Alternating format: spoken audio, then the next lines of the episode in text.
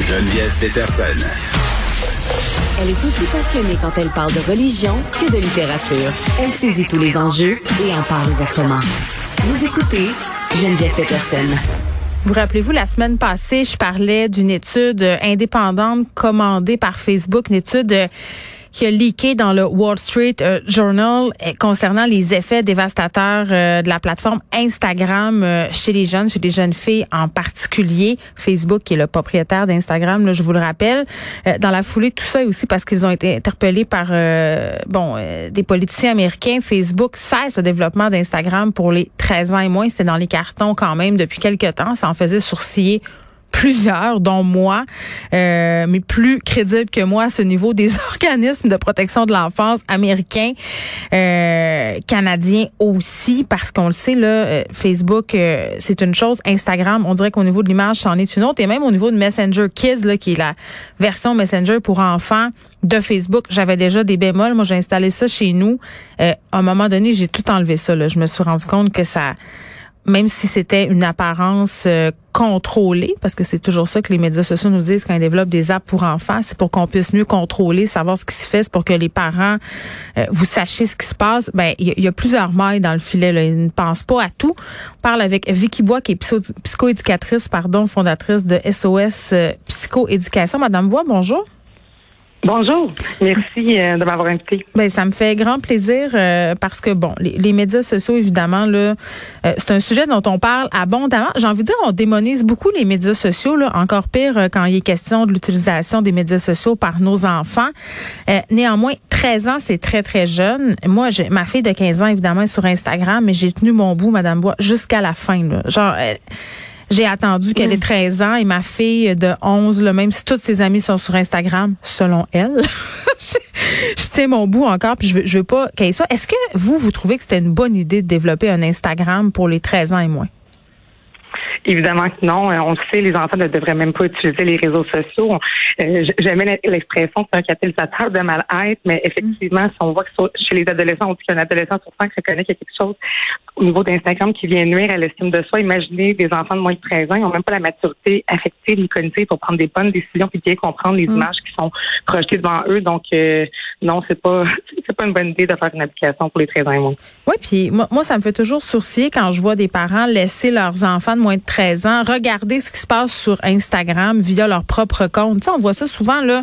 Euh, la, petite fille ou le petit gars n'ont pas le droit, mais utilisent Instagram ou le Facebook de papa maman puis exposer finalement au même contenu là à la fin de la journée. Mais tout à fait trouve important aussi de souligner l'importance de l'éducation et non seulement la répression. On le sait, hein, même si on enlève les applications aux jeunes, il y a toujours une façon hmm. de contourner. Il va toujours avoir des nouvelles euh, applications. Donc, comme parents, on doit être un modèle et se dire surtout qu'il faut éduquer pour être des utilisateurs qui vont être bien informés, mais qui vont aussi être conscients euh, de l'impact que ça peut avoir sur eux. Oui, parce qu'il se passe aussi des belles affaires sur les médias sociaux. Quand je disais, on a tendance à les démoniser, euh, il y a plein de gens issus des diversités qui ont pu s'exprimer grâce à ces plateformes-là, que ce soit Instagram, euh, TikTok. Euh, on a parlé aussi de sujets qui sont tabous sur cette plateforme-là. Il y a plein de belles initiatives, mais évidemment, il faut être capable de faire le ménage dans tout ça et consommer des contenus de façon responsable. Quand on a moins de 13 ans, c'est peut-être moins évident. Mais vous, euh, dans votre travail, Madame Bois, est-ce que vous, vous les voyez concrètement, les effets des médias sociaux sur votre clientèle? Vous voyez des jeunes, là, ils, vous en parlent, vous, ils vous disent quoi? Ben oui. Définitivement, on voit, je vous dirais, beaucoup d'isolement, euh, beaucoup d'anxiété, euh, des faibles estimes, euh, faible estime de soi, mais aussi des perceptions de leur image corporelle qui, qui, qui est faussée, hein, parce qu'on voit des corps idéalisés. Donc on voit Sur Instagram, ça. ben oui, on voit des jeunes qui développent des troubles alimentaires pour représenter un peu l'image qu'ils aimeraient représenter en fonction des, des, modèles de beauté qui sont euh, démontrés sur Instagram. Et je vous mm. dirais, ce que je vois beaucoup, c'est beaucoup d'intimidation. On le sait, hein, c'est une arme puissante.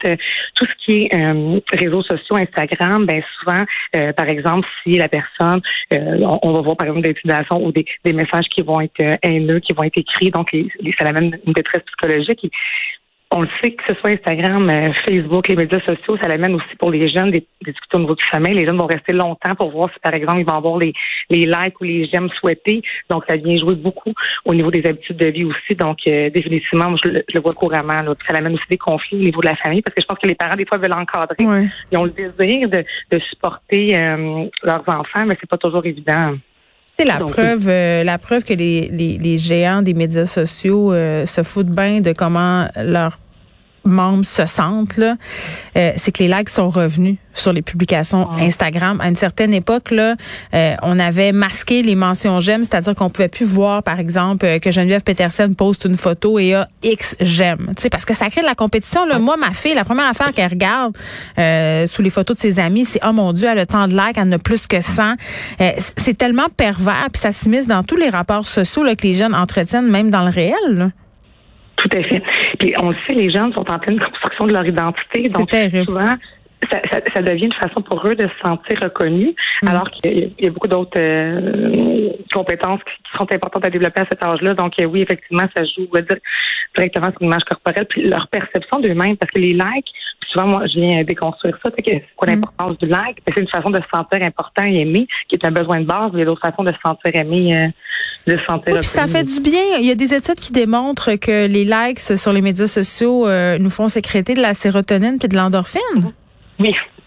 Effectivement, effectivement, parce que ça, ça renvoie une image positive. J'ai, la personne a pris le temps de regarder mon image, la personne probablement qu'elle, m'apprécie, mais c'est pour ça que je pense que quand on parle d'être, raisonnable, c'est qu'il faut trouver d'autres façons en, en utilisant par exemple d'autres intérêts, faire du sport, avoir des loisirs, puis justement nourrir les vraies relations aussi parce que les réseaux sociaux, Instagram amènent aussi une distance au niveau euh, de la socialisation, parce que quand on est capable de le faire en direct sur notre téléphone, ben c'est plus difficile parfois de sortir de la maison. Mais là, c'était la pandémie en plus, fait qu'on dirait que ça, ça comme, euh, on, on, était lousse, on était plus lousse. En tout cas, chez nous, j'ai été plus lousse sur l'utilisation de l'ordi, de la tablette, du téléphone, parce que je me disais, ils voient personne. c'est leur seule façon de socialiser. Puis, puis Madame Bois, moi, je suis une femme de 39 ans, euh, je suis une femme qui a du recul dans la vie, et malgré tout ça, j'ai de la misère à, à à m'échapper, si on veut, de ce que je vois sur Instagram.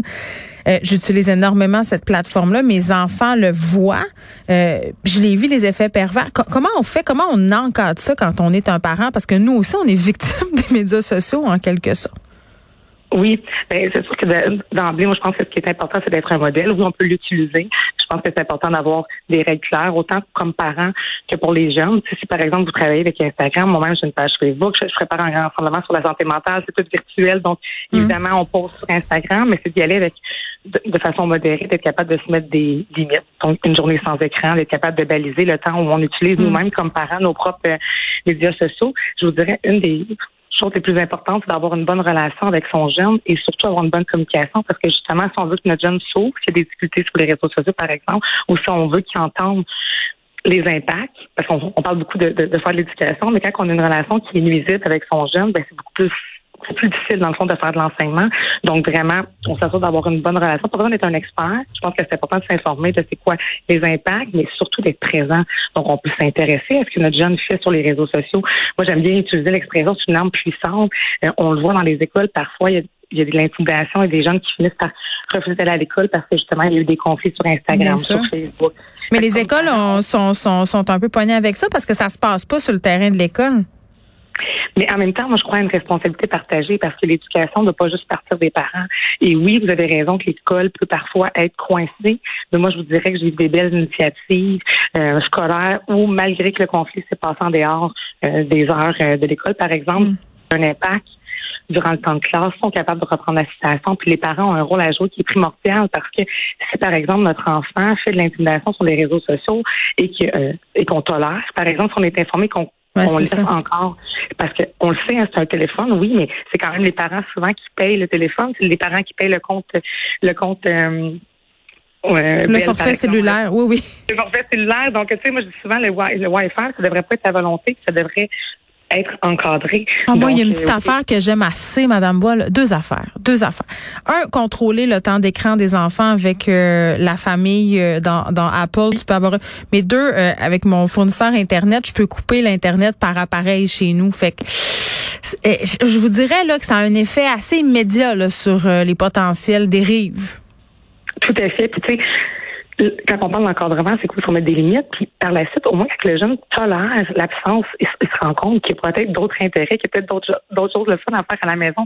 Parce que quand, quand j'ai des parents dans, mon bureau, que l'enfant n'a pas de limite au niveau du Wi-Fi, non, c'est fou. ils scrollent toute la journée. Ils font juste ça. Définitivement, mais comme je dis souvent aux parents, si vous voulez créer le déséquilibre ou le malaise à sortir de sa chambre, ben, il faut qu'il ait pas accès à tout ce qu'il veut dans sa chambre. je vois même des jeunes qui mangent des repas par exemple, le souper euh, dans leur chambre pour continuer d'être sur les tablettes et sur les réseaux sociaux. Ça, Donc, on a une responsabilité comme adulte. Non, mais savez-vous quoi, Madame Bois? Ça fait notre affaire. Ça fait l'affaire de bien des parents que les enfants passent leur journée sur les téléphones puis sur les tablettes parce que pendant ce temps-là, un, toi aussi, tu peux assouvir ta propre dépendance, puis scroller ton Facebook, puis scroller ton Instagram, puis aller checker Twitter, puis faire je ne sais quoi. Euh, puis c'est plate, mais c'est moi j'appelle ça l'outil de démission parentale. c'est quand même ça.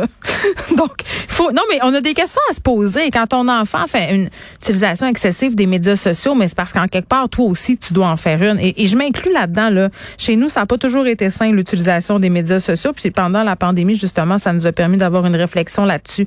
Vicky Bois, merci, qui est psychoéducatrice. Vous organisez un, truc virtuellement. Vous m'avez dit ça. Donnez-moi plus de détails. Oui, oui, c'est le grand fondement santé mentale. Euh, faire la différence ensemble. Il y a plusieurs conférenciers reconnus au Québec là, qui viennent parler de santé mentale. On va mhm. parler d'intervention auprès des jeunes. Marie-Michel Ricard, qui est une experte au niveau de l'image corporelle, on va parler aussi des médias sociaux et tout l'impact d'Instagram. Elle va être euh, avec nous à ce rassemblement-là. C'est 100% gratuit pour les gens qui veulent s'inscrire. Ils peuvent s'inscrire soit sur ma page Facebook Vicky Bois psychoéducatrice ou sur euh, la clinique SOS Changement. Sinon, euh, l'onglet santé mentale 2021 là, sur Google et c'est vraiment gratuit. C'est du 10 au 13 octobre 2021. On va être 18 conférenciers, donc une belle façon d'aller chercher des outils comme parents. Oui, parce que des fois, on est pas mal dépassé par les événements. Je vais prendre tous les conseils qui vont passer. Vicky Bois, merci beaucoup. Un gros merci à vous. Bye bye.